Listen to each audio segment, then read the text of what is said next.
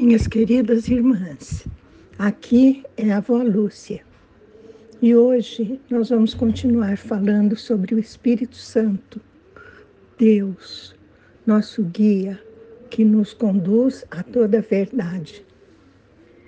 Nós vamos ver que durante a última ceia, naqueles momentos densos de emoção, próximos da partida de Jesus para ser crucificado, ele tenta mostrar muitas verdades aos seus amigos.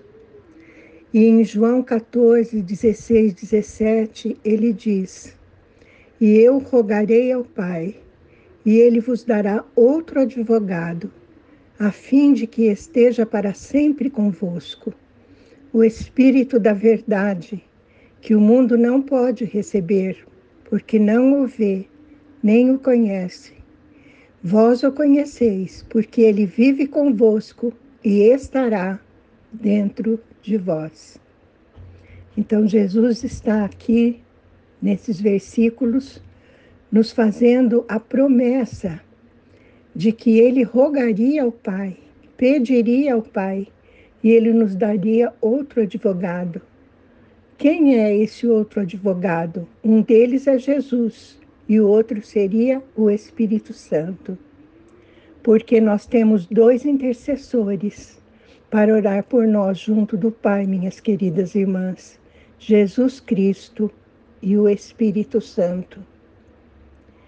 Pai, esta é a tua palavra, que possamos entendê-la em profundidade, que ela se torne vida para nós e que possamos viver dela, Pai. É o que te pedimos em nome de Jesus.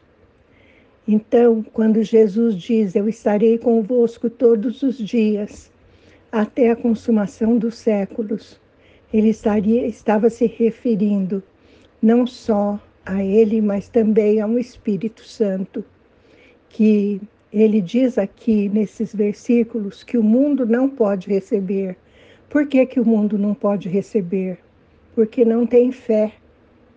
Nós temos dois sistemas neste mundo aqueles que não têm fé e aqueles que têm fé e entregaram suas vidas a Jesus e o reconhecem como seu Senhor.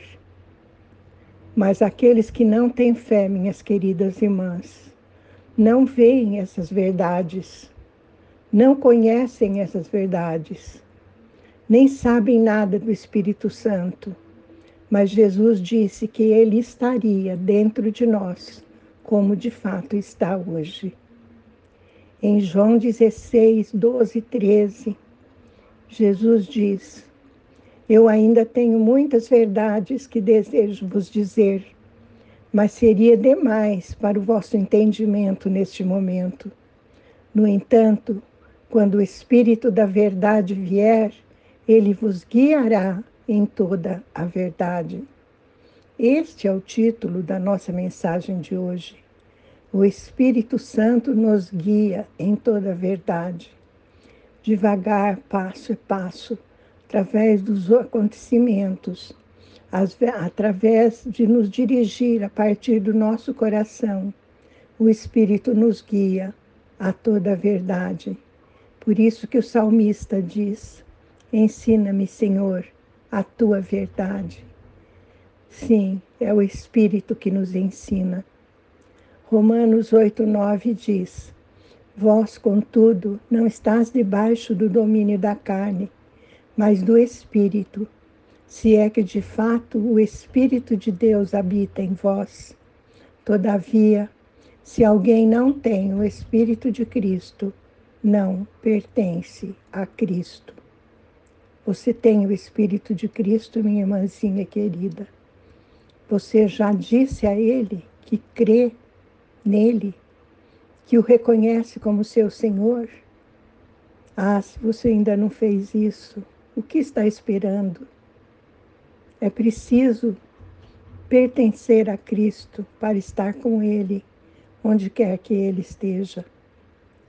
Em 1 Coríntios, Coríntios 2,14 está escrito: as pessoas que não têm o Espírito não aceitam as verdades que vêm do Espírito de Deus, pois lhes parecem absurdas e não são capazes de compreendê-las, porquanto elas são discernidas espiritualmente. Pois é, queridas irmãs, o Espírito nos dirige em nossa vida espiritual e ele vai nos conduzir às verdades espirituais para que a nossa vida, desde levantar até o deitar, seja agradável a Deus. Amém? Vamos orar. Pai querido, nós te pedimos em nome de Jesus que o Espírito Santo venha nos mostrar a direção através da sua habitação em nós. Que possamos crer, Senhor, que possamos acreditar nessas verdades, na verdade que o Espírito Santo nos mostra, para que possamos ser conduzidos por Ele, conduzidas por Ele e sermos agradáveis a Ti. Isto é o que te pedimos em nome de Jesus. Amém.